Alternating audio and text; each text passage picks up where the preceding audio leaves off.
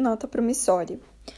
Já destacamos, quando do estudo das classificações dos títulos de crédito, que a nota promissória se estrutura como uma promessa de pagamento, razão pela qual sua emissão dá origem a duas situações jurídicas distintas: a do sacador ou promitente, chamado pela lei uniforme de subscritor, que é quem emite a nota e promete pagar determinada quantia a alguém, e a do tomador, em favor de quem a nota é emitida e que receberá a importância prometida.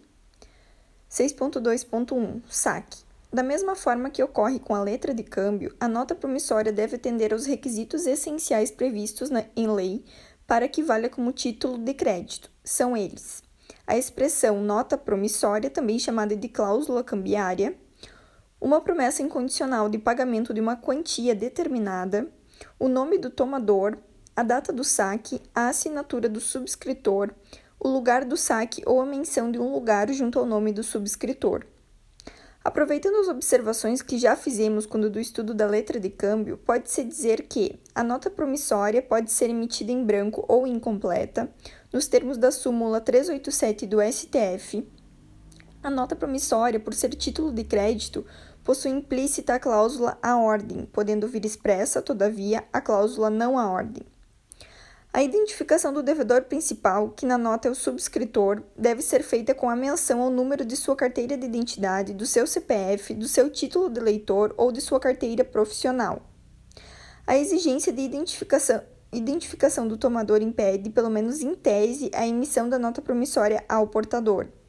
A promessa de pagamento deve ser incondicional, não se admitindo a sujeição a qualquer condição suspensiva ou resolutiva, e a ausência de menção à época do pagamento faz com que a nota seja considerada à vista. Regime jurídico. Pode-se perceber, pois, que o regime jurídico a que se submete a nota promissória é o mesmo aplicável às letras de câmbio, que está estabelecido como visto na Lei Uniforme de Genebra, que foi incorporada ao ordenamento jurídico pelo Decreto 57663-66. Mas algumas observações relevantes precisam ser feitas para que se compreenda bem a afirmação contida no parágrafo mencionado. Em primeiro lugar, a letra de câmbio é uma ordem de pagamento enquanto a nota promissória é uma promessa de pagamento. Sendo assim, são inaplicáveis às notas promissórias as regras sobre aceite, como a cláusula não aceitável, o prazo de respiro, o vencimento antecipado por recusa do aceite, entre outras. Por essa razão, pode-se pensar que a nota promissória poderia ser sacada com dia certo, à vista e a certo termo de data, mas não poderia ser sacada a certo termo de vista, justamente por não de depender do aceite, que seria considerado como vista. Entretanto, a própria lei uniforme admite em seu artigo 78 a emissão de nota promissória certo termo da vista, caso em que o título deverá ser levado ao visto do subscritor no prazo de um ano a contar do saque da nota. Após o visto do subscritor, começará então a correr um certo prazo, já estipulado desde a emissão, após o qual considera-se vencido o título. Registre-se ainda que na letra de câmbio o devedor principal é o sacado, enquanto na nota promissória o devedor principal é o próprio sacador ou subscritor.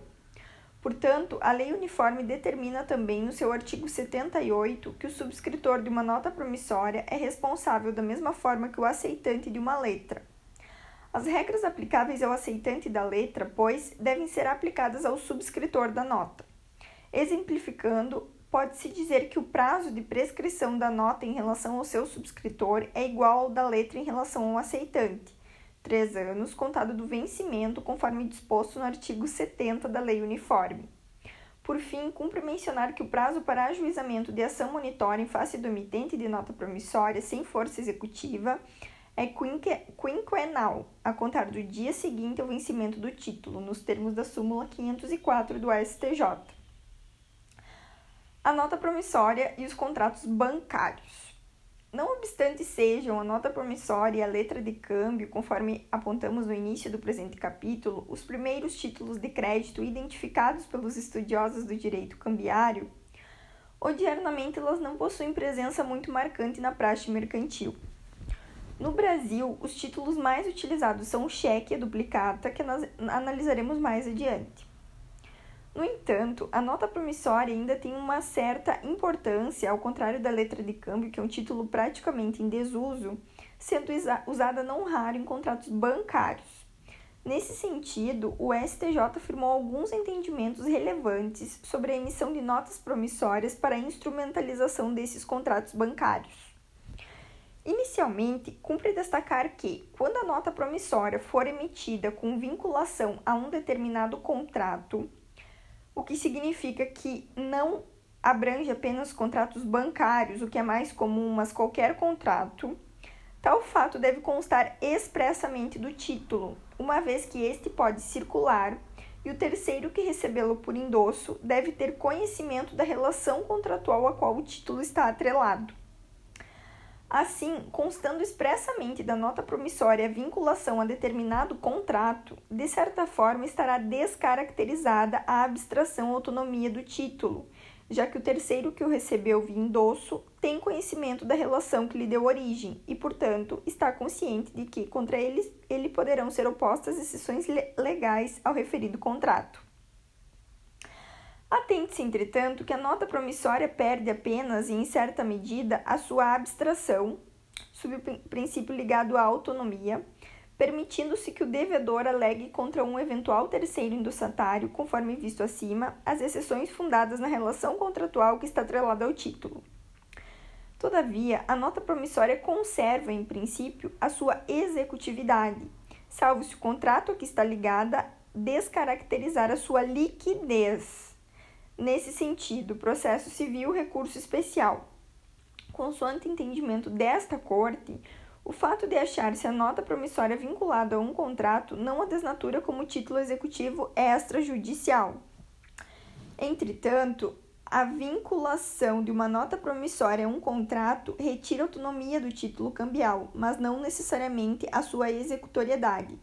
Assim, quando a relação jurídica subjacente estiver consubstanciada em contrato que espelhe uma dívida líquida, como no caso, não é empecilho o prosseguimento da execução.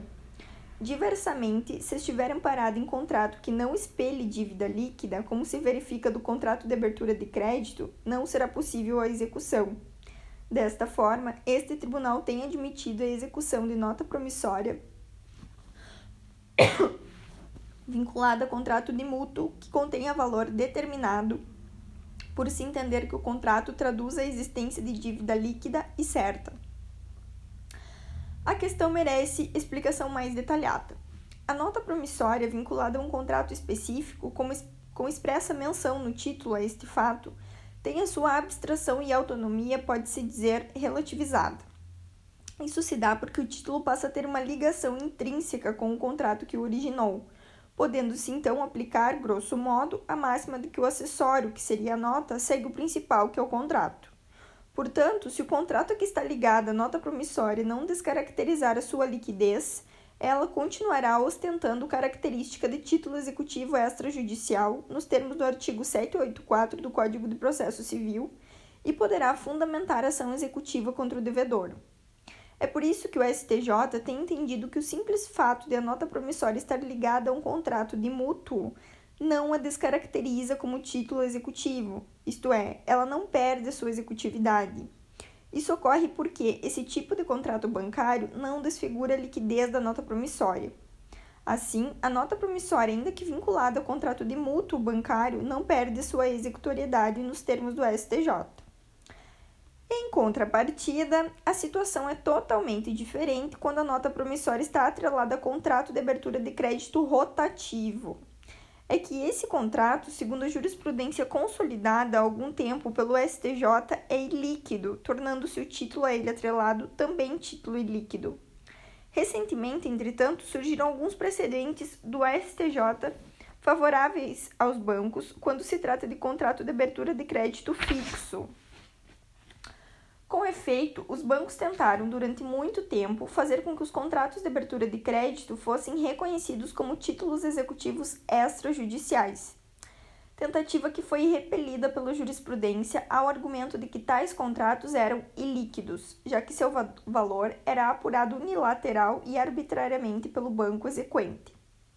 Os bancos tentaram então uma saída alternativa, que era executar os contratos de abertura de crédito acompanhados de extratos pormenorizados do débito, alegando que esses confeririam liquidez ao contrato exequendo. Mais uma vez, a jurisprudência repeliu a tentativa dos bancos, editando a súmula 233, segundo a qual o contrato de abertura de crédito, ainda que acompanhado de extrato de conta corrente, não é título executivo. O máximo que o STJ permite, neste caso, é a propositura de uma ação monitória, nos termos da súmula 247, que diz: o contrato de abertura de crédito em conta corrente, acompanhado do demonstrativo de débito, constitui documento hábil ao ajuizamento de ação monitória. A saída encontrada pelos bancos, então, foi vincular os contratos de abertura de crédito rotativo um título executivo que pudesse, futuramente, embasar uma eventual execução contra o cliente. E esse título foi justamente a nota promissória. Ocorre que, mais uma vez, o STJ frustrou a tentativa dos bancos de garantir mais um crédito que fornece aos seus clientes firmando o entendimento de que a nota promissória vinculada ao contrato de abertura de crédito não goza de autonomia em razão da iliquidez do título que a originou. Isso está na súmula 258 do STJ. O que se percebe, portanto, é que o crédito bancário, como é sabido há bastante tempo no Brasil, acaba sendo muito arriscado, o que contribui, de certa forma, para os altos juros nas operações bancárias em nosso país. O chamado spread, que é a diferença entre a taxa de juros cobradas aos tomadores de crédito e a taxa de juro paga aos depositantes pelos bancos no Brasil, é um dos mais altos do mundo, se não o mais alto. Talvez se os nossos legisladores e os nossos tribunais percebessem o estrago que essa insegurança do crédito bancário traz para a economia, alguns entendimentos poderiam ser revistos, o que já ocorreu, é bem verdade, com a edição da nova Lei de Falências, que adiante comentaremos. Enfim, a grande solução para os bancos acabou vindo com a edição da Lei 10.931, que criou a cédula de crédito bancário, que é um título de crédito específico destinado a operacionalizar contratos bancários. A cláusula mandato, súmula 60 do STJ. Outro entendimento pretoriano acerca das notas promissórias ligadas a contratos bancários está consolidado no enunciado 60 da súmula de jurisprudência do STJ, segundo a qual é nula a obrigação cambial assumida por procurador do mutuário vinculado ao mutuante no exclusivo interesse deste. Tal enunciado sumular se refere à chamada cláusula mandato, a qual era comumente colocada em contratos bancários, constituindo a própria instituição financeira, ou às vezes uma empresa coligada a ela, como procuradora do cliente contratante.